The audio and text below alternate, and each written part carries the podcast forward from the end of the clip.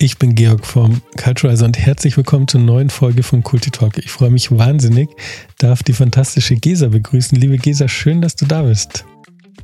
Ja, hallo Georg. Vielen, vielen Dank für die Einladung. Ich freue mich sehr, hier zu sein. Sehr, sehr gern. Und Gesa Bürger, du bist Lead Employee Engagement and Diversity bei MyTheresa. MyTheresa.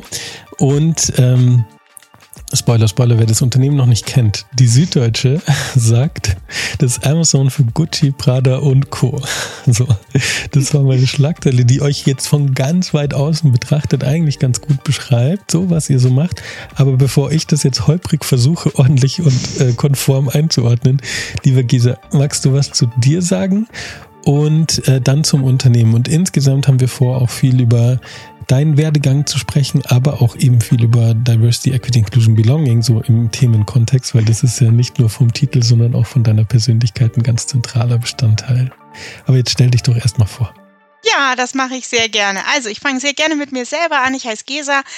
Ich ähm, bin ein Münchner Kindel, auch wenn ich hier nicht wirklich aufgewachsen bin, sondern im Allgäu und komme gebürtig aus Westfalen. Ähm, meine Schwester und ich sagen immer so ein bisschen scherzhaft, wir sind Wirtschaftsflüchtlinge, weil in der Tat sind meine Eltern damals des Jobwegen äh, aus Westfalen mit mir und meiner Schwester ins Allgäu gezogen. Ähm, genau, ja, ich bin äh, von Haus aus Ethnologin, also ich habe Sozi Sozialanthropologie studiert oder Völkerkunde, je nachdem, wie man es nennen möchte und ähm, darf dieses Wissen, was ich im Studium ähm, erworben habe, ähm, jetzt im beruflichen Kontext einsetzen und bin da sehr, sehr dankbar für und bin sehr dankbar, dass ich es in der Wirtschaft tun darf, weil so ein Museum und so, wo die normalerweise hingehen, das war nicht so meins. Also für mich war das immer klar, dass ich ähm, gerne im Wirtschaftskontext arbeiten möchte. Ähm, was gibt's zu Mai Theresa zu sagen?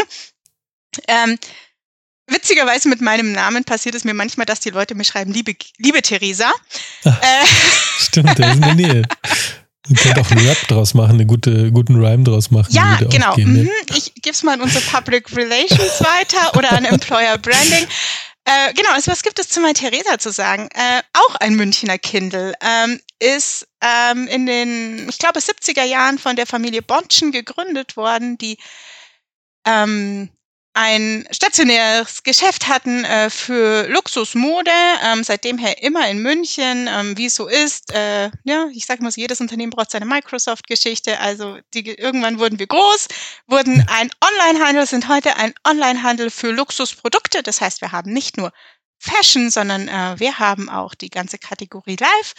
Ähm, mit dabei, äh, was Kerzen, Hundehalsbänder oder Kissen beinhaltet sind aber nach wie vor in München äh, heimisch, haben hier ein Lager und haben ähm, auch seit neuestem noch ein zweites Lager in Leipzig, wo wir sehr, sehr stolz drauf sind. Genau, und ähm, ansonsten haben wir uns noch Spanien, London und New York äh, und China erschlossen.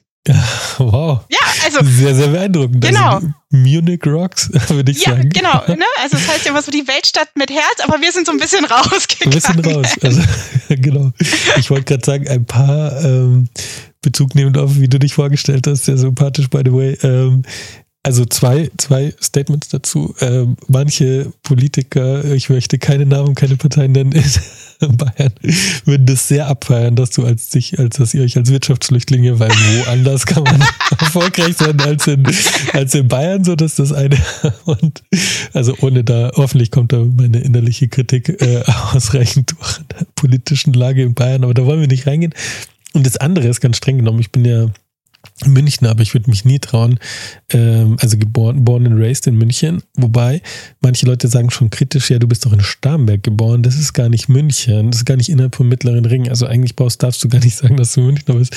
Also offizielle Regel ist, man muss nachweislich drei Generationen in München geboren sein von beiden Seiten der Eltern, bis man Münchner Kindle sagen darf, okay. aber aber das ist Tradition daran halten wir uns nicht fest. Gesa, du bist ein Münchner Kind. Sonst müssten wir jetzt die ganze Einleitung, glaube ich, nochmal machen. Eben, genau. nee, und wir würden, ich würde damit viel zu sehr ähm, das, das Stereotyp und die Vorurteile gegenüber Münchner, dass die so arrogant sind und dass man da so schwer reinkommt, die gibt's ja und da ist ja auch was dran. Und die würde ich jetzt verfestigen. Deswegen, Gesa, du bist ein Münchner Kindle. Es geht um den innerlichen Spirit und wie man die Weltstadt mit Herz in sich trägt. Und das machst du genau richtig. Dankeschön. und das Allgäu ist ja auch voll schön. Ist ja ein bisschen erweitert von uns so mäßig. Ja, ja. Und es zählt spannenderweise schon als Metropolregion München, ne? Also. Ja, da, fehlt, da zählt aber viel dazu. genau. So, lass uns mal reinsteigen, weil die mhm. ähm, Textilbranche, sag ich mal, oder spannend auch, wie du, ähm, mein Therese, so auch ein bisschen die Gründungsstory skizziert mhm. hast, da sehe ich halt viel von außen betrachtet jetzt so viel Brand dahinter. Also, mhm. das ist viel mit dieser Brand und Online-Marketing ist sehr viel Brand und Auftritt und so weiter und hm, das ist für mich und überhaupt Textilbranche. Du hast gesagt, ihr habt zwei Lager. Schaut auch für die Eröffnung in, in Leipzig, war das? Leipzig, ja, genau. genau. Ähm, ähm, ist ja ein Riesenschritt auch dann ein weiteres Lager zu öffnen. Und es ist, also ich sehe da so ein bisschen ähm, viel Logistik, viel, also viel so hands-on Groundwork und auf der anderen Seite viel Brand und ballern, raushauen, weißt du, so ein bisschen und äh, die, die Magie sprühen lassen. Und ähm, falls ich das Richtige einordne, dann bist du ja in einen komplett neuen Kontext eingetaucht, weil du warst vorher in der Versicherung. Das stimmt, ich war sogar nicht nur in der Versicherung, ich war noch im Consulting beim, ähm, beim Wirtschaftsprüfer. Also ich bin wirklich in eine ganz, ganz neue Welt eingetaucht, als ich bei MyTheresa eingestiegen bin. Und ähm, du hast es selber gesagt, es könnte eigentlich diverser nicht sein, ja. Und ich fand es aber total spannend, denn ähm, in dem Kontext, wo ich vorher war, hatte ich ganz, ganz viel mit Büromenschen zu tun, mit, mit vielen Akademikern, also alle, die doch irgendwie mit einer sehr, sehr homogenen Gruppe, ne? Ähm, das muss man echt sagen. Ähm, auch vom, vom Ausbildungshintergrund. Ganz viele Juristen, ganz viele BWLer. Da war jetzt ich mit äh, Sozialanthropologie schon ein bisschen ein Exot dazwischen, ja. Ähm, so, und dann ähm, bei Mai Theresa ähm, haben wir, also habe ich auch in meinem täglichen Doing letztendlich zwei Zielgruppen, ne? nämlich einerseits die Menschen, die im Büro arbeiten mhm. ähm, und andererseits die Menschen, die für uns im Lager arbeiten. Und beides sind wichtig, weil der, der eine Teil könnte ohne den anderen nicht, ja. Also so ein bisschen wie Yin und Yang, super gegensätzlich, aber sie brauchen sich, ja. Ähm, das heißt, und ich muss echt sagen, das war für mich eine große Lernkurve, immer mitzudenken, wie kann ich das, was ich ähm, im Intranet machen möchte, in meinem Tätigkeitsbereich, wie kann ich das auf eine sehr pragmatische Weise, auf eine sehr hands-on Weise zum Anfassen, ja, letztendlich für die Kolleginnen und Kollegen im Lager ähm, Umsetzen. umsetzen oder transferieren. Ja. Und das Interessante ist aber, dass diese Hands-on-Kultur, also dieses Anpackende, ähm, wird von den Büromenschen auch erwartet. Das heißt, unser CEO, der feiert das nicht, wenn ich ihm fünf schicke Slides schicke, das interessiert den gar nicht. Dann sagt er zu mir, wieso vergeudest du so viel Zeit, ja? Du nice. kannst mir auch eine, ein Word-Dokument schicken mit dem Inhalt drin, e ja. Genau, oder eine E-Mail, so. Ähm, aber Hauptsache, du setzt es um. Also mhm. dieses Anpackende und Anfassende und ähm, nicht so viele Slides und so, ähm, das, das zieht sich dann doch irgendwie durch. Und ich muss sagen, das war für mich ein großer, großer Schritt, ähm, denn ich glaube, jeder kennt es in Konzernen, ja, da macht man ja eine Umfrage, welche Farbe jetzt am besten auf der Folie ist. so, ja. ja. Und wie die Schriftgröße ist und ob genau. das jetzt genug Bullet Points sind oder nicht. Also da wird genau. sehr viel Zeit investiert, ja. Genau. Das ist eine Wissensarbeit. Ja, genau. Und dass das aber gar nicht so wertgeschätzt wird, sondern das, was ja. hinten rauskommt, viel, viel wichtiger ist. Das, ähm, ja, das, das war am Anfang schon echt ähm, eine Umstellung für mich, ja. Mega spannend, mega cool, also mega cool, wie du es beschreibst, so, weil ähm, es wird ja in vielen produzierenden Unternehmen oder Handelsunternehmen wird ja wie so eine magische Grenze gesehen, äh, gezogen, so, also so wie du es beschrieben hast, so eigentlich, oder genauso wie es bei euch nicht ist, wie du es beschrieben hast. Und oft ist so, kommt von, sage ich mal, den Wissensarbeitenden, so alle Bereiche, die ja genauso relevant sind, so wie du sagst, aber kommt dann eher so, so eine Haltung von so, jetzt müssen wir schauen, wie wir die am Band oder die in der Logistik, im Lager, wie wir die einbinden können.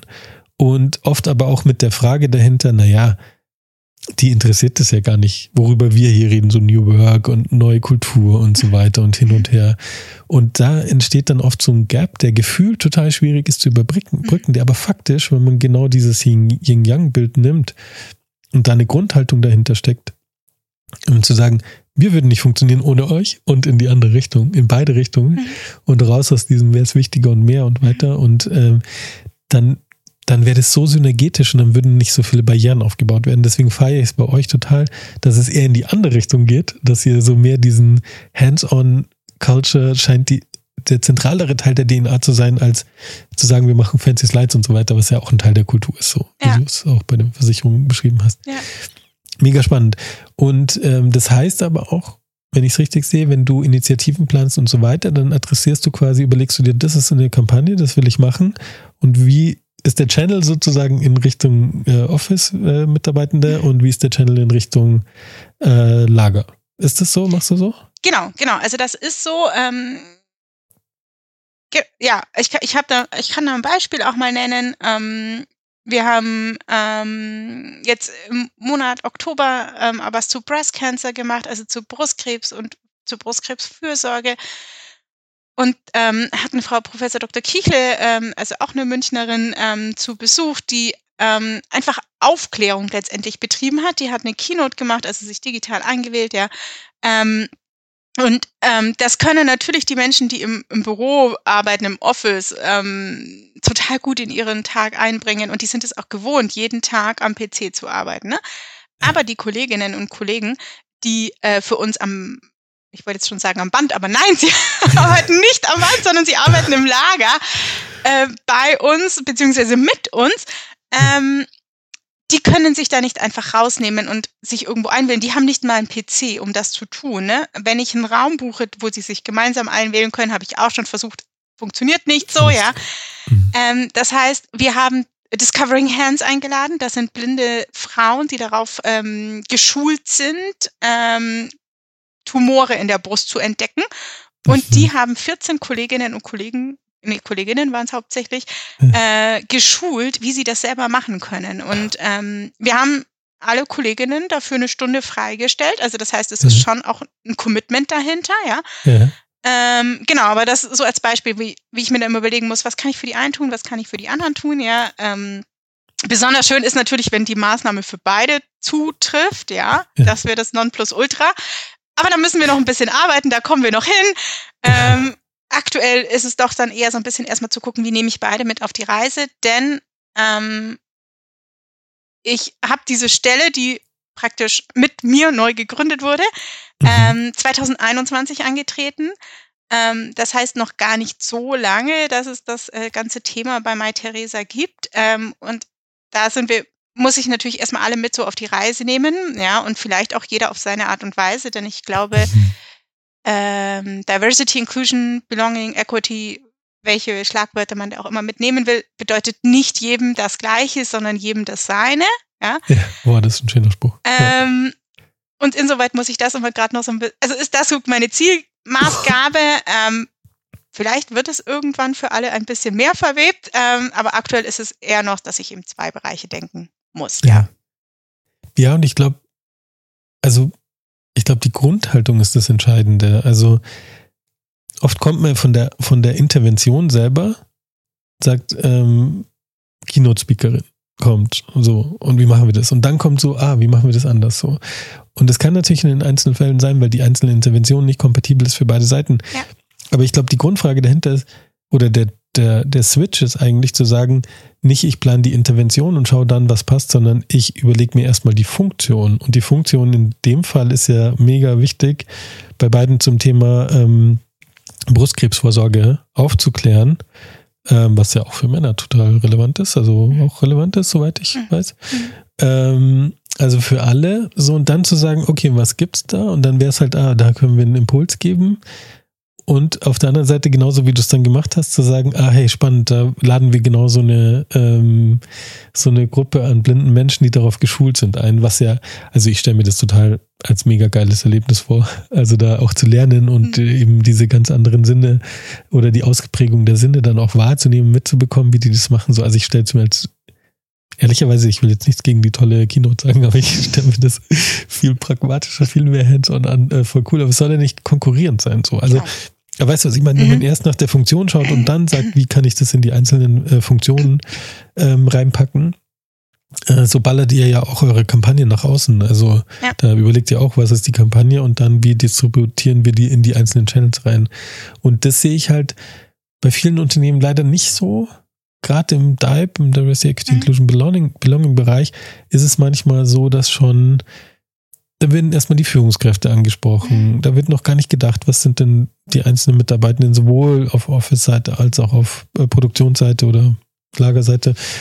Und da fehlt mir manchmal diese Grundhaltung und dann wird es kompliziert. Also wenn du dann eine riesen Ding geplant hast für eine der, der, ähm, der Zielgruppen, dann wird es manchmal total kompliziert und schwer, diese Brücke zu schlagen. Und dann sagen auch viele, naja, das, was ihr da macht, da oben im Elfenbeinturm, das interessiert die bei uns nicht so. Und es ist dann total schwierig, die Verbindung herzustellen. Ja, und ich glaube, es, also ja, und dann kommt wahrscheinlich irgendwann der Neidfaktor heraus, ne? Und, ähm, ja.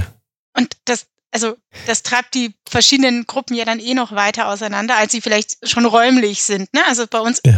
ist es jetzt nicht wie bei BMW, wo alles an einem Standort ist, sondern es sind mehrere Standorte. Also das heißt, wir haben eh schon eine räumliche Distanz dazwischen. Mit Leipzig ist es nochmal weiter geworden. Ähm, ja, und deswegen glaube ich, ähm, muss man wirklich das von den Menschen her denken. Also den, ich nehme meistens den Titel und dann denke ich von den Menschen her, was könnte denen als Add-on erscheinen, ne? Also, weil das ist auch so ein Anspruch, den ich an mich selber habe in meiner Arbeit, ja. Ich will ja auch einen Mehrwert stiften für die Menschen, dass sie hinterher sagen, ich arbeite gerne für und bei Mai Theresa, ja. ja. Ähm, denn ähm, die Frage ist ja auch, was macht uns als Unternehmen einzigartig, ja? Mhm. Ähm, und warum sollte man hier arbeiten und nicht bei, weiß ich nicht, DHL? Auch ein Logistikkonzern, ja. ja. ja, fair enough. So, ähm, genau, ja. Cool. Ich habe nur gerade, ich bin gerade kurz hängen geblieben bei dem BMW-Beispiel, weil da sind zwar die, die Bereiche sehr nah beieinander, mhm. aber also ich war da, hab da mal gearbeitet. Okay, gut, dann, oh mein Gott. Da gibt es die Subkulturen sogar im Vierzylinder, je nachdem, in welchem Stockwerk du bist oder ob du im Seitenarm bist oder so. Also von dem her, das ist nicht, äh, die räumliche Nähe ist eine, eine Hilfe, Mhm. Aber es ist nicht die, der Garant dafür, dass es übergreifend gedacht wird. Deswegen fahre ich das so, ähm, also Shoutout an euren CEO, an das Beispiel zumindest. Äh, ja. Mehr kann ich jetzt nicht beurteilen. Aber ähm, dass er da auch so drauf schaut, wie du es vorhin gesagt hast. Weil das ist ein Grundspirit, der wirklich überall verankert ist. Und dann hast du einen anderen Vibe, auch mhm. wenn du eine komplett, oder hast einen ähnlichen Vibe, so, der jetzt mehr aus der Hands-on-Mentalität kommt bei euch, der aber in den unterschiedlichen Rollen natürlich unterschiedlich interpretiert wird. So. Mhm. Aber dann ist es bei dir halt der Unterschied zwischen, mache ich fancy Slides oder mache ich ganz pragmatisch das Konzept und gehe dann in die Umsetzung. Und für einen Menschen in der Logistik ist es ganz obvious, es geht darum, die Packeln äh, einzupacken und zu verschicken. So. Ja. Da, mehr, mehr, geht's nicht. Und das in Time und so weiter. Was du auch noch spannend gesagt hast vorhin, ist die Frage von Zeitinvest, weil du gesagt hast, ja, wir nehmen eine Stunde weg. These, wir schauen auf die Zeit, die für zusätzliche Maßnahmen investiert wird viel, viel genauer in eben Logistik, Produktions- und so weiter Bereichen, viel, viel genauer oder auch in Shops. Also mhm. da, haben, da haben die Menschen keine Zeit, da haben wir ein Schichtsystem, da sind wir so getaktet und so weiter. Und quasi, so wie du es vorhin auch ein bisschen gesagt hast, so im Wissensarbeitenbereich bei Führungskräften, da kann man schon immer noch mal einen Workshop reinschieben und so weiter mhm. und überlegt vielleicht vorher gar nicht so sehr, wie groß ist der Value Add auf die, ähm, für die Zeit so, die man da investiert. Also das ist so ein bisschen meine These, dass wir da auch mit Zeit komplett unter, äh, und damit aber auch mit der Ressource des Menschen, weil der verliert ja dann auch, oder die verliert ja auch Zeit für andere Dinge. Mhm. Ähm, und dass wir da einfach auch so ein bisschen einen Bias haben. Ähm, wie, wie beurteilen wir was? Würdest du da mitgehen bei der These? Ja, die würde ich mitgehen. Und während du das formuliert hast, hat mich das immer so ein bisschen an diesen Film von Charlie Chaplin erinnert, der schöne neue Zeit heißt, ne, wo er da irgendwie, glaube ich, da mal weg ist und dann seinem Band hinterher rennt, weil er es irgendwie nicht hinkriegt, ja. Ja, ähm, ja ich glaube, ähm, dass wir in produzierenden Gewerben, die so alle so ein bisschen sehr arbeitsteilig sind und dann aber doch irgendwie wieder ineinander greifen müssen, dass wir da mit der Ressource Zeit sehr, sehr viel kritischer umgehen und da sehr viel genauer drauf gucken als jemand, der ähm, im Büro sitzt, ja. ja. Ähm, und also ich, ich frage mich gerade, ist das fair oder ist das nicht fair, ja? Und ich kann aber da jetzt irgendwie nicht so eine richtige ähm, ich finde jetzt gerade keine Conclusion dazu, ist das fair oder nicht nee. fair, aber es ist auf jeden Fall in der Tat so, dass wir Zeiteinheiten um, oder den Wert von Zeit ähm, im produzierenden Betrieb anders messen als ja. im, ähm, im nicht produzierenden Betrieb ja. und ähm, beim Produzierenden sehr viel öfter sagen, ah, das fällt ja dann weg. Ne? Also ja. fällt bei genau. beiden weg. So? Eben, Aber bei dem, der am PC arbeitet, erwarten wir, dass er das selber managt. Ja? Und bei dem, der am Band oder in einem produzierenden Betrieb arbeitet, da glauben wir, dass wir das managen müssen, ja, ja. Das wo wir ihn ja Punkt. eigentlich in gewissen Form entmündigen. Genau. Also wir reden jetzt grundsätzlich über ähm, Organisation von Arbeit und das ist ein Genau. bisschen paternalistisch an manchen Stellen. Ja. Also sehr übergriffig im Sinne von, wenn wir nicht die Struktur und alles darstellen und äh, entscheiden, was relevant ist oder nicht. Ähm, genau, das, das ist, also gut, ich will auch gar nicht, wollte auch gar nicht darauf hinaus, dass wir jetzt die Antwort finden, ob es fair ist oder nicht, so, oder ob es richtig oder falsch ist. Nur mich hat es wirklich ins Ja. Nachdenken gebracht, weil ich da schon manchmal drüber nachdenke, weil ich glaube, an manchen Stellen werden falsche Schlüsse gezogen. Mhm. Also zum Beispiel so eine mh, Breast Cancer Initiative, die ihr geballert Mhm. habt, ähm, wird These auch wieder bei vielen Unternehmen eben in den Bereichen nicht oder nur ganz marginal gemacht, damit nicht die Zeit verloren geht. So. Mhm. Und es ist natürlich, hat es was Faktisches, weil bei dem einen bleibt das Band stehen oder das Packerl geht nicht raus, Ja. so. Ähm, und bei den anderen, ja, verschiebt sich halt was. Oder Mhm. es ist eben mit Wissensarbeiten und so. Und ich finde, man darf das nicht gegeneinander ausspielen, aber man muss auch, ähm, genau, und da werde ich, glaube ich, werde ich persönlich ein bisschen allergisch, wenn die, ich sage jetzt mal in großen Anführungszeichen, die Blue-Collar-Worker ähm, ausgeklammert werden, wenn es um Kulturinitiativen oder Persönlichkeitsentwicklungsinitiativen oder Diversity, Equity, Inclusion, Belonging Initiativen, wie es von dir geht. Weil das finde ich dann unfair, Mhm. so. Weil das, das heißt dann auch wieder, ja, nee, ihr braucht das nicht, ihr braucht Mhm. das, so mäßig. Und dieses hat ein bisschen was von oben herab. Und Mhm. Es geht ja darum, dass Menschen sich entwickeln, wohlfühlen, Bock haben, in dem Unternehmen zu arbeiten, wie du gesagt hast. Und das ist in jeder Funktion so. Und wenn du den Spirit hast und die Menschen so siehst, dann wirst du halt geilere Maßnahmen und Initiativen ballern. So. Ja, und ich habe mir jetzt gerade noch gedacht, wenn du gesprochen hast, na, also die, der, klar ist der Zeitinvest jetzt erstmal da, und wenn wir jetzt bei dem Thema Brustkrebs bleiben, aber Ja. ähm, der ist heute vielleicht super, super klein von einer Stunde, ja, würde mir aber jemand ausfallen, weil er es irgendwann vielleicht hat, ja, Ja. dann ist der vermeintlich, der, der Produktivitätsverlust sehr, sehr viel größer, als wenn ich jetzt diese eine Stunde investiere. Ja, voll. Das ist immer. Und also so kann man das ja ein bisschen der kapitalistische Blick drauf. So. Was hast du nochmal studiert? BWL? VWL? äh, ähm, aber so kann man drauf schauen, genau. Ja. Äh, und äh, das andere ist, und ich meine, das ist ja auch ein großer Teil, warum du und warum Unternehmen solche Initiativen planen, ist ja, Menschen arbeiten fürs Unternehmen. Ja. Und Menschen sind Menschen und die Gesundheit des Menschen sollte über allem stehen. So über allem. Und Mhm. das heißt, du kannst es einerseits so argumentieren im Sinne von, falls der Szenario Ja. ist, aber selbst, selbst wenn der Mitarbeitende das Unternehmen verlässt und in fünf Jahren genau davon den Mehrwert hat, dass frühzeitig ähm, so eine Erkrankung erkannt wird, das würdest du ja genauso zelebrieren, einfach weil du den Menschen geholfen hast. Und deswegen finde ich das, ähm, kann aus der altruistischen Haltung, aus der menschenorientierten Haltung oder aus der kapitalistischen, ist am Ende, am Ende ist es wurscht. Also ich wollte es ja auch nicht unterstellen, dass du es jetzt sehr kapitalistisch gemacht hast. Äh, ich kenne dich ja. Ähm, und äh, aber ich finde, ähm, wichtig ist, was ist die, weniger wichtig ist in so einem Fall, was ist die Intention, sondern was ist die Funktion und die Mhm. Wirkung für den einzelnen Menschen. Und dann hat es immer einen Mehrwert. So, Ja. sowas. Ja, ja, das glaube ich auch. Und ich glaube, weil du es jetzt schon aufgemacht hast, ne, dieses Spannungsfeld zwischen altruistisch und kapitalistisch. Ich glaube, das ist so ein bisschen auch das Spannungsfeld, ähm, wenn man ähm, Diversity, Equity, Inclusion, Belonging im Unternehmen macht, ist das wirklich so ein Spannungsfeld. Und das kann ich bestätigen, indem ich mich immer bewege. Ne? Also, weil Mhm. einerseits muss ich Argumente finden, warum es für das Unternehmen Sinn macht, das zu tun. Also, und es ist super hart, das mit irgendwelchen ähm, mit irgendwelchen Zahlen zu belegen. Mhm. Ne? Also Mhm. wenn wir jetzt eine Kampagne mehr fahren zu irgendeinem Produkt, ja, dann können wir hinterher messen, wird das Produkt mehr verkauft oder nicht, ja.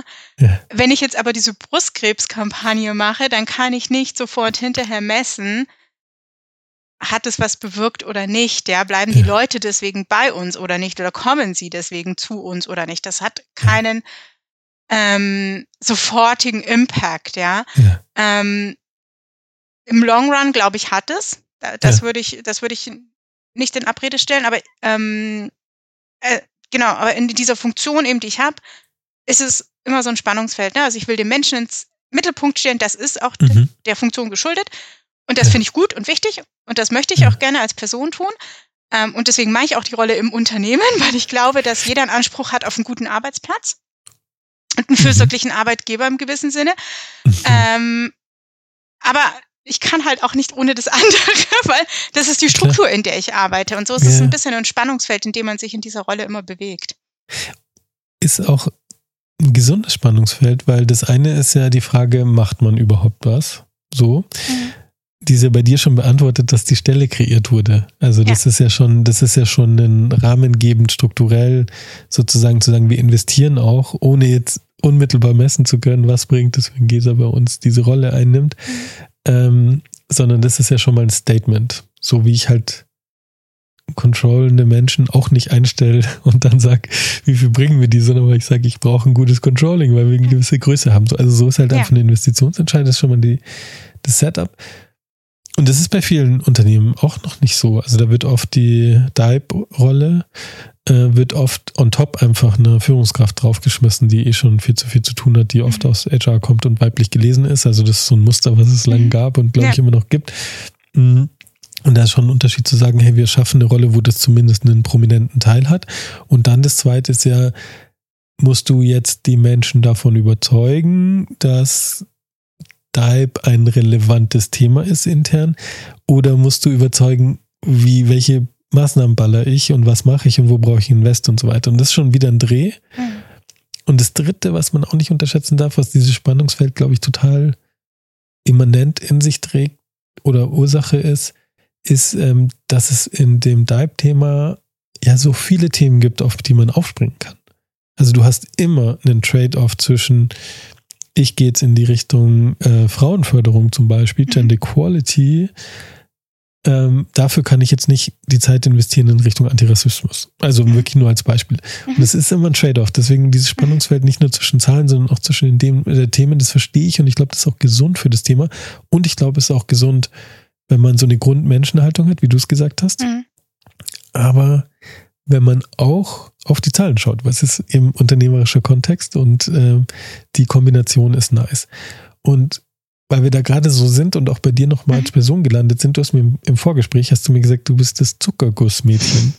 und ich finde, das passt jetzt gerade gut dazu. Aber woher kommt diese, woher kommt diese Formulierung? Was, was verbindest du damit? also eine ähm, wunderschöne Bezeichnung, wenn ich das sagen darf. danke, danke. Ähm, die, die ist, glaube ich, irgendwie so historisch gewachsen hört sich lustig an, ja, wenn ich das jetzt sage, aber ähm, so in der, meiner beruflichen Biografie ist die irgendwie so historisch gewachsen.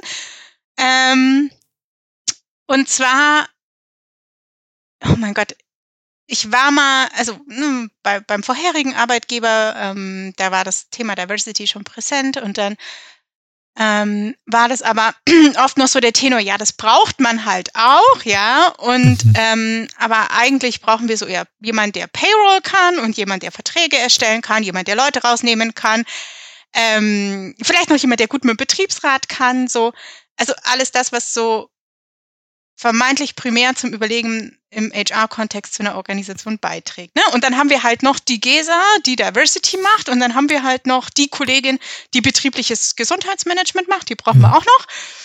Und dann haben wir vielleicht noch den Kollegen, der äh, CSA macht, ah, ja, und den, der es kommuniziert. So. Und die haben wir halt auch noch. Ähm.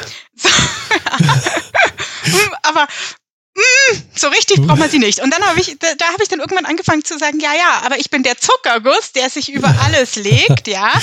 Ähm, ihr seid der Teig, aber ich bin der Zuckerguss, weil erst mit mir schmeckt der Kuchen richtig gut, ja.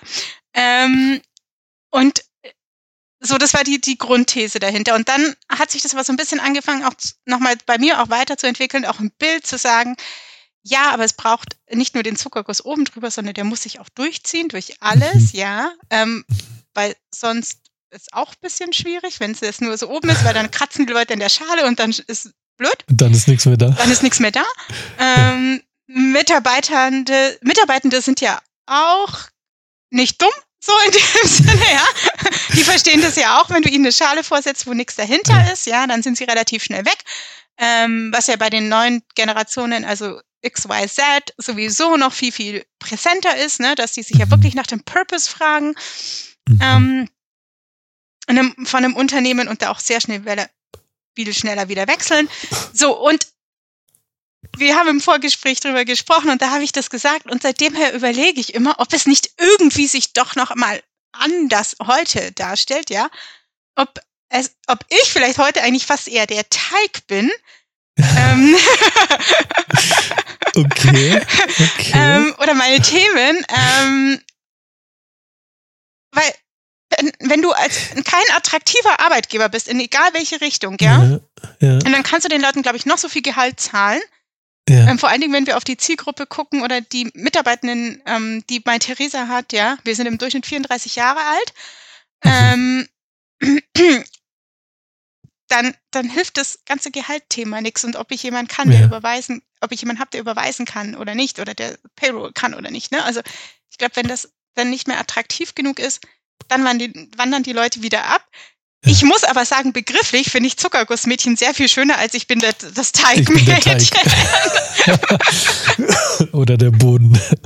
Genau. Ja, also erstmal, Gesa, herzlichen Dank, dass du uns in ähm, deine Reflexion deines selbstgegebenen Spitznamens nochmal so tief eintauchen lässt. Mega nice. Mm, und ich finde das, deswegen liebe ich Metaphern so. Und mhm. deswegen hat mich auch mh, mm, im Vorgespräch, als du das gesagt hast, du hattest mir jetzt nur kurz skizziert, warum. Also es war noch nicht, äh, hast du es mir nicht so ausführlich und tiefgreifend erzählt wie jetzt gerade, aber ich finde es total spannend, weil es ist ja stellvertretend, also äh, Audiokommentar an der Stelle an alle Hörenden, falls ihr uns gerade, falls wir euch gerade verloren haben. Es geht gerade nicht um den Spitznamen von GESA, sondern es geht eigentlich um die Bedeutung von Diversity, Equity, Inclusion und Belonging im Unternehmen. Also deswegen ist es eine Metapher und ich liebe Metaphern, äh, weil sie genau so viel deutlich machen, weil man so viel mhm. hinterfragen kann. so.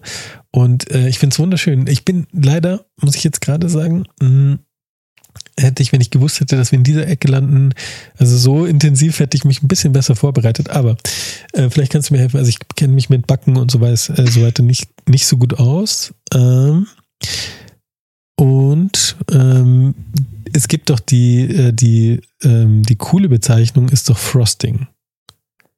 Für so nicht Zuckerguss nur, sondern so, was man oben drauf schmeißt auf ah, Zimtschnecken zum Beispiel. Okay. Und ist nicht Frosting auch die Bezeichnung, was nach innen stattfindet? Also was man nach innen, so wie so eine Füllung dann auch. Also vielleicht, liebe Gesa, ist Frosting das richtige Wort für die Zukunft, aber es kann auch sein, dass ich einen totalen Quatsch gerade erzählt habe. Ich weiß es auch nicht, aber wir können ja mal die Zuhörenden fragen, mhm. ja. Vielleicht haben die ja was Cooles, genau. ansonsten recherchieren wir es einfach beide hinterher. Wir recherchieren weiter, genau. Und ähm, Genau, wir machen, wir machen jetzt einfach weiter. Lassen wir das mal so stehen. Genau mit der Frage an die Hörenden. Also hilft uns, soll die Gesa das Zuckergussmädchen bleiben oder jetzt die Frosting, äh, Frosting Girl, äh, Münchner Mädel. Ähm, so, also schauen wir mal. Genau. Jetzt ähm, waren wir gerade aber schon beim Thema Gender Equality. Mhm, ähm, so, und ihr habt das als Fokusthema ausgerufen, aufgerufen. Und ähm, du hast gerade schon gesagt, ihr seid relativ jung vom Altersdurchschnitt. Mhm. So. Und wie ist, wie ist die Verteilung insgesamt zwischen, jetzt sei, reduzieren wir es mal auf Mann-Frau ähm, mhm. Geschlecht? Ähm, ja, also wir haben 60 Prozent äh, Mitarbeitende, die weiblich sich selber weiblich lesen, ja, ähm, oder sich selber als weiblich bezeichnen. Also das heißt, wir haben einen sehr, sehr hohen Frauenanteil, ähm, was sicherlich mit der Branche zusammenhängt. Also es ist Einzelhandel und es ist Fashion. Ja. Ähm, deswegen ähm, lässt es sich gut erklären. Ähm, genau, also 60 Prozent Frauenanteil. Und wir haben das Thema Gender Equality ausgerufen als Fokus-Topic ähm, könnte man jetzt natürlich irgendwie sagen, hm, warum denn? Warum Passt doch denn? alles, ja, haben doch ausreichend Frauen.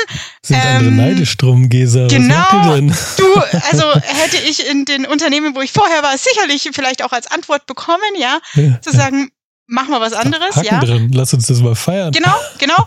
Wobei ähm, Gender Equality ist ja nicht zwingend Frauenförderung, sondern ist ja mhm. Geschlechtergerechtigkeit oder Geschlechtergleichheit, ja. ja? Und deswegen ja. haben wir uns dem Thema angenommen, denn ähm, A, könnte man jetzt sagen, wir müssen mehr Männer einstellen, um ein diverses Gedanken ich wollte gerade Gedankengut sagen, aber das ist so negativ behaftet, ähm, um A Diversity of Minds zu haben, Mindset. ja. Mindset. ein diverses Mindset zu haben, genau. Ja.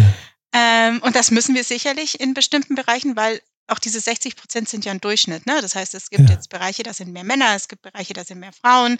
Auch das ist ganz klassisch bei uns. HR, wo ich dazugehöre, sind viele Frauen, IT sind viele Männer, Controlling sind viele Männer. Ähm, ja. Dabei ist PR wieder sehr frauenlastig. Also mhm. auch das ist ähm, relativ ein bisschen ähnlich. stereotypisch. Bisschen stereotypisch, mhm. genau. Ähm, so, also das heißt, das Erste, dass wir da vielleicht noch ein bisschen was aufbrechen können und diversere Teams ähm, erzielen können. Und das Zweite ist, wir sind ja, also Mai Theresa lebt ja nicht in seiner eigenen Welt, ja, sondern wir sind ja irgendwie in, in Kontakt mit der Umwelt, mit der Gesellschaft an sich. Und, und da können wir uns nicht frei machen von den Einflüssen, die es in der Gesellschaft gibt. Ne? Also Sprichwort Retraditionalisierung der Rollen, die ja durch Corona wirklich nochmal einen Boost bekommen hat. Ne? Also Frauen gehen vermehrt in Teilzeit. Ähm, oder scheiden aus ähm, aus dem Arbeitsprozess. Ähm, dieses Heer an Reservearbeitskräften, ähm, die weiblich gelesen sind, hat sich mhm. verstärkt, ja. Ähm, oder auch die Care-Arbeit in die, in die andere Richtung. Ne? Also wir haben alle Eltern, wir haben vielleicht nicht zwingend alle Kinder, aber wir haben alle Eltern, um die wir uns ja. kümmern müssen ähm, und vielleicht auch wollen. Ähm, also auch da merkt man ja, dass es öfter Frauen dann sind. Ähm, ähm, wir machen Wann wird es denn ausgestrahlt? Sorry, kurze Zwischenfrage. Das weiß ich noch nicht. Doch, äh, relativ zeitnah. Im, also Achso, ja, dann kann ich jetzt nicht weiter quatschen. Okay, okay, okay. okay. äh, wir nehmen jetzt auf, um, um die Frage auch nochmal transparent zu machen, am 26. Oktober 2023 und vermutlich wird im, im Rahmen des Novembers, aber No Spoiler, no Spoiler. Sonst sag mal das Datum, ab, ab wann dürftest du kommunizieren? Naja, so ab Anfang November wäre das okay. Ach so, ja, das kriegen wir easy. Okay, also, gut. nee, dann, dann, dann veröffentlichen wir erst, wenn du uns das Go gibst, damit jetzt dieser Spoiler nicht, dieser, nicht zum Cliffhanger wird. Genau, also okay. doch mal. Ich habe mir gedacht, sonst könnt ihr das auch einfach rausschneiden, wenn ich jetzt so eine Zwischenfrage stelle. Ähm, nee, wir wollen ja nicht schneiden und ich glaube, das ist für Hörende gerade total unterhaltsam. Aber das, auch da wieder, gebt uns gerne Feedback. Entweder unterhaltsam oder total nervig, das weiß ich jetzt nicht. Ähm, genau, also wir wollen was ähm, zum ähm, Tag gegen Gewalt an Frauen machen, ja. Mhm. Ähm, und äh, es ist shocking, ja. Eine von drei Frauen ist davon betroffen und das ist ja. super viel auch. Es ist nicht nur das blaue Auge, was wir alle irgendwie sehen, sondern es ist sehr, sehr viel mehr. Und auch da sind wir, glaube ich, einfach auch ein Querschnitt der Gesellschaft, ja. Und mhm. ähm, auch deswegen nehmen wir uns dem Thema an, weil wir wissen, dass wir ein Querschnitt der Gesellschaft sind. Ja. Genau, und deswegen ähm, haben wir das jetzt dieses Jahr nochmal zentral gesetzt und machen da mh, hm, Awareness-Campaigns. Wir mhm. machen aber auch ganz tolle Sachen. Ähm, also hört sich jetzt beides wie so ein bisschen schwere Kost an, ja. Ähm, ja, wollen aber auch was machen zum Girls and Boys Day. Ähm, mhm. Genau, ja. Also wir wollen da so ein bisschen ich finde gar nicht so schwere Kost finde find ich gar nicht so sehr, weil es ist ja eine gemeinsame Verantwortung und ich finde es total cool, dass ihr genau aus der aus der Position, wo man einfach sagen könnte, ach was, ihr habt Probleme mit äh, so, also weißt ja. du, wir haben 60 Prozent Frauen, Haken dran, äh, dass ihr trotzdem sagt, hey, es ist ja viel mehr und ich glaube, das wird auch, wenn wir über mh, mm, über Quoten nachdenken, mhm. zum Beispiel in Führungspositionen, mh, mm, wird total vernachlässigt in der Diskussion, die auch wohlgemerkt oft sehr polemisch geführt wird und sehr positionsorientiert und mhm. gar nicht diskursorientiert, dann wird oft vergessen, wofür steht denn diese Quote und diese, also jetzt Beispiel mal Quote, das habt ihr jetzt ja nicht als Maßnahme, aber mhm. so um, um an die 60 Prozent zu kommen, wenn man sich als Ziel setzen würde oder 30 Prozent ähm, Frauen in Führung zum Beispiel, ja. ist ja für viele ein Riesending. Ähm, und so eine Quote und so eine Zahl ist ja nur ein Vehikel, mhm. um einen gewissen Zustand zu erreichen. Aber es heißt nicht, so wie du es gesagt hast, dass wir wirklich equal, gleichwertig, auf Augenhöhe, mit gleichen Chancen ähm, ähm, unterwegs sind, nur weil wir die gleiche Anzahl im Raum sind. Ja. So. Und da hast du jetzt wunderbare Beispiele genannt, wo wir halt einfach als Gesellschaft und damit auch als Unternehmen in die Verantwortung gehen müssen, aus meiner Sicht auch, um zu sagen, wie schaffen wir denn eine ernsthafte, echte Gerechtigkeit? Und wer sich eigentlich 2023 noch über eine Quote auf echauffieren kann, der hat, der hat einiges nicht verstanden, wo wir gerade stehen. So. Ja. Mm. Und was auch vergessen wird, ist, und du hast die, die ähm, Retradi Retraditionalisierung der Rollen angesprochen, was ein Riesenthema ist aus meiner Sicht, was auch total unsichtbar passiert, weil man es so gar nicht so sieht. Wo es ja auch um viel um, um, um steuerrechtliche ja. Themen und, und Rahmenbedingungen und so weiter gibt, die man nicht einfach so mal ändern kann oder entscheiden kann. Mhm. Und ähm, da wird oft vergessen, dass eine ernsthafte Equality und, und, und Gleichbehandlung nicht, ja nicht nur für die Frau ist, sondern eben auch dieses ganze paternalistische System und, und patriarchische System entsteht ja dadurch total viel Pressure. Also ja. alle können sich mehr entfalten, mhm. alle können mehr ihrer Persönlichkeit nachgehen, alle können eher das machen, was sie wollen und mh, mm, das finde ich so schön. Shoutout an der Stelle an die Antje. Ähm, kennst du ja aus meinem Team. Ja. Hast du schon kennenlernen ja, dürfen. Ja, durfte ich schon. Und äh, die hat in einem Vortrag eben so wunderschön das Thema Dive äh, zusammengefasst im Sinne von ähm, Let's create a Dive Party. Mhm. Also mit dieser Party-Metapher, wer ja. ist eingeladen, darf man, hat man überhaupt Zugang und so weiter. Mhm. Und Belonging war so für sie der, der, ähm, wie ich fand, und da hatte ich ein bisschen Gänsehaut, wo sie es erstmal vorgetragen hat, ähm, war so, da kannst du tanzen, als wenn niemand zuschaut. Mhm. Und das ist ja so ein Bild für wirkliche psychologische Sicherheit, für mhm. einen Kontext, wo ich mich entfalten kann, wo ich ja. einfach so sein kann, wie ich will, wo, wo es halt mal wurscht ist, ob ich über eine Teigmetapher spreche oder theoretisch über einen, äh, über einen Framework oder Grundkonstrukt, so weil ich einfach so sein darf, wie ich bin. Und zwar nicht ich, sondern jeder. Ja. Und so wie du es ja vorhin auch ähm, schön, schön zusammengefasst hast, und ich finde, das passt da und das wird in der Diskussion ver vergessen.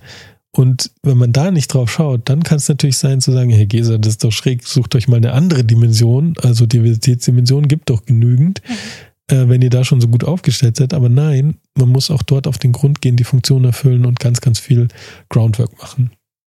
Genau. Und ähm, also ja, nächstes Fiskaljahr werden wir sicherlich eine andere Dimension uns aussuchen, ja. um da was zu tun, ja. Und ähm, mein Anspruch oder meine Hoffnung ist sozusagen, dass ja, dass es praktisch auch einen Long-Term-Impact hat. Ne? Also natürlich auf jeden Einzelnen, aber dass auch die ein oder andere Maßnahme, ähm, die wir dieses Fiskaljahr anstoßen, nächstes Fiskaljahr weitergeht. Ne? Also ich kann da ein Beispiel nennen. Wir hatten letztes Fiskaljahr hatten wir Cultural Diversity. Mhm. Ähm, denn 80 Prozent der Menschen, die für uns in Deutschland arbeiten, haben keine deutsche Staatsangehörigkeit. Ja. Ähm, so, und haben wir Cultural Diversity gemacht und haben dann eingeführt, ähm, bei uns heißt es Culture Kitchen, also das heißt, ein Mitarbeitender kocht einmal im Monat und Ach, ähm, lädt eine bunt gewürfelte Gruppe dazu ein, die kochen dann zusammen und dann idealerweise teilt er noch was zu dem Rezept und zu seinem kulturellen Hintergrund und so weiter. Und das kommt super gut an, ja. Ähm, mhm. und, und auch obviously aus der ursprünglichen Küche raus. Also die Rezepte sind. Genau, also weiß schon irgendwie, weiß ich nicht. Ähm, also unser, einer unserer Vorstände ist halb britisch, halb französisch, der macht da auch immer mit. Einmal im Jahr darf ich ihn dazu ansprechen. Ja. cool. Ich erinnere ihn da immer dran, dass das Jahr jetzt wieder vorbei Klar, ist. Äh, genau. Der weiß das dann schon, wenn ich ihn anschreibe.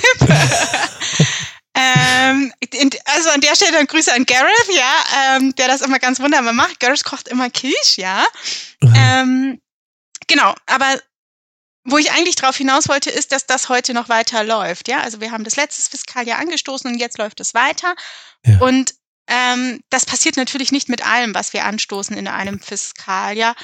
Aber wenn es eine Sache ist, die weiterläuft, ja, ich glaube, dann haben wir schon viel gewonnen, weil sich die Leute immer wieder an ähm, die Initialzündung dahinter hoffentlich erinnern. Ja, und selbst wenn nicht, ist es eigentlich total egal, solange sie einen der Impulse, die in ihr setzt, egal wo, egal mhm. auf welcher Stelle, dass sie sich auf die Reise begeben. Ja. Individuell und kollektiv. Ja. Und da kann für den einen genau das Essen, ähm, genau diesen Raum, diese Culture Kitchen, kann genau diesen Ausschlag geben mhm. und sagen, hey krass, wir sind ja mehr als nur Coworkers, wir sind einfach irgendwie ein Teil und wir, wir, wir teilen jetzt damit auch ein bisschen Herkunft und Persönlichkeit ja. und ich werde damit gesehen oder darf mich zeigen oder darf was mitbekommen aus Neugierde. Mhm. mhm. Für jemand anderes ist es vielleicht durch eine persönliche Betroffenheit, das genau die äh, Breast Cancer Initiative. Mhm. Vielleicht auch nicht, hoffentlich, vielleicht nicht aus der persönlichen Betroffenheit, vielleicht hat man jemanden im mhm. Umfeld oder so und hat damit, ist damit sprechfähiger und kann damit anders umgehen. Also mhm. egal, wo der Impuls gesetzt wird, und das ist, glaube ich, so wichtig, es ist nie abgeschlossen. Es ist eine kontinuierliche Journey Mm, und wenn man sich selber auf diese Journey begibt, und nicht jeder wird ein Zuckergussmädchen. Das, da muss man schon besondere Skills haben und eine besondere Leidenschaft, äh, wie du, liebe Gesa. Aber ähm, sich selber auf so eine Journey zu, in, zu, äh, zu begeben. Und dafür braucht es irgendwann den Anlass. Dafür mhm. braucht es irgendwann so einen Punkt. Und das kann mal dramatisch sein, mal ganz marginal. Äh, bei mir war es ähm, die Geburt meiner Tochter, also wo das so richtig, wo es bei mir so richtig geschnackelt hat, ähm, das hatte ich dir im Vorgespräch gesagt, die ja. ist äh, mehrfach schwerstbehindert und die Geburt war total dramatisch. Und da war das erste Mal, dass ich mich wirklich, wirklich, wirklich, und da, ich war davor schon, finde ich jetzt ein sehr offener Mensch mhm. und habe sehr versucht, irgendwie unterschiedliche Sichtweisen und Perspektiven und Hintergründe einzubringen. Und mir war ähm, so viel so wichtig, aber nie so unmittelbar wie natürlich da, wo ich mich das erste Mal mit auseinandersetzen müsste. Du, lieber Georg, wie ist denn dein Leben, wenn du ein Kind hast, mhm. was nicht der Leistungsnorm entspricht, sondern mhm. gar nicht, sondern äh, mehrfach schwerstbehindert ist? Mhm. Und das war für mich so ein crazy Boost, würde ich mhm. sagen, in meiner Journey. So, und so hat ja jeder seine eigene Journey. Und es geht in dem Kontext nicht um Ergebnis. Es geht nicht um ein erreichtes Ziel oder irgendwelche Haken, die man setzt, sondern es geht darauf, dass wir uns auf eine Journey entwickeln. Warum? Weil du als Unternehmen stärker, innovativer, mehr Zusammenhalt, also ganz, ganz viele positive Faktoren erreichen kannst cooles Mindset, so geteiltes. Ähm, und als Persönlichkeit wachsen kannst on a daily basis mhm. und deine Gesellschaft stärken kannst. Also deswegen, es gibt nur Gewinner, wenn man sich auf die Reise begibt. Und das ist auch nicht die Frage, wie schnell ist man. Ist man gleich am Anfang mit dabei oder sonst was, sondern, oder geht man jetzt genau den gleichen Weg, sondern es ist eine Quest, eine nach der anderen. Und jeder muss die für sich persönlich äh, identifizieren, so mäßig. Mhm. Äh, es ist halt so ein Systemding, ne? Also letztendlich ist es ein systemisches Arbeiten. Ein systemisches Arbeiten braucht immer Zeit, ja. Und das ist, muss ich sagen, ähm, gerade im Onlinehandel, was ja eigentlich, eigentlich schnell ist, ja, mhm. ähm, das ist, ich glaube, da bin ich manchmal anstrengend für meine Kolleginnen und Kollegen ja. und auch mit dem Thema, ne, weil ich dann immer, wenn wir jetzt bei dem Kochbeispiel bleiben, wir sind gestartet mit fünf Leuten. Mit fünf mhm. Leuten, die gekommen sind, ja. ja. So, und ich immer, ich habe jeden Monat brav die Einladung rausgeschickt, habe gesagt, bitte komm, wir machen das wieder, habe die Leute angesprochen und so, ja. Und ich weiß nicht, was passiert ist, aber von einem Monat auf dem anderen hat es einen Zulauf entwickelt, ja. Mhm. Ähm, und heute könnte ich mehr Leute aufnehmen, als dass ich Plätze habe. Ja. Ähm, und das ist, glaube ich, so ein bisschen diese Reise, auf die wir uns alle begeben müssen. Und der eine geht schneller mit und der andere geht langsamer mit. Und ich glaube genau. aber, dass das in der, in, auch in unserer heutigen schnelllebenden Zeit, die wir sind, wirklich manchmal ein bisschen anstrengend ist. Ne? Also, dass man diese Geduld ja. haben ja. muss. Ja, und die Frage, also ich will jetzt nicht zu nahe treten, aber vielleicht ist es ja genau die Rolle, die du in diesem System spielen musst, ist auch ein bisschen die Ungeduld und das Antreibende ja. und das Anschiebende. Und dein Treibstoff ist auch ein bisschen diese Unzufriedenheit zu sagen, hey, es ging noch mehr, mehr, mehr, mehr, mehr und schneller so. Also das ist ja auch was, was mit das System mit Energie versorgt. Aber ja. äh, wie gesagt, ich will dir da nicht Alles jetzt eine ungefragte, ungefragtes Spiegel vorhalten. Das kommt dann nicht immer so gut an. Liebe Gesa, ich könnte ähm, stundenlang mit dir weiterreden. Ähm, ich komme auch ein zweites Mal. ja, und äh, by the way, kleiner Spoiler an der Stelle, wer jetzt noch hört, ich habe Antje schon erwähnt aus meinem Team. Wir haben entschlossen, einen ähm, Kulti Dive, also ein Spin-off vom Kulti Talk zu machen, wo wir fantastische Gäste suchen aus dem Thema Diversity, Equity, Inclusion und Belonging. Und äh, liebe Gesa, vielleicht darf ich dich, ähm, ich weiß nicht, ob Antje schon was gesagt hat, aber vielleicht wäre das ja ein guter Touchpoint und wir finden, wir beide finden dann auch nochmal ja, die Möglichkeit, den Rahmen weiterzusprechen. Sehr gerne. In diesem Sinne, herzlichen, herzlichen Dank. Ähm, ich würde sagen, auch wenn wir deinen, deinen Spitznamen sozusagen in Frage gestellt haben, bleibt das Zuckergussmädchen mit ganz viel Glitzerstreusel obendrauf. Und äh, danke für die Einblicke, für sehr die sehr ernsthaften Einblicke und danke für deine unfassbar lockere, inspirierende und äh, gut wohltuende Art. Sehr gerne. Vielen, vielen Dank, dass ich hier sein durfte. Ähm, danke, dass ihr mich einfach angesprochen habt. Ja, ja einfach so. Ähm, einfach so. Und ich habe einfach so Ja gesagt. Ja. Ähm, genau, ich freue mich sehr. Ich freue mich sehr auf weitere Kontaktpunkte. Ähm, ja. Alles cool. Gute. Dir auch. Dankeschön.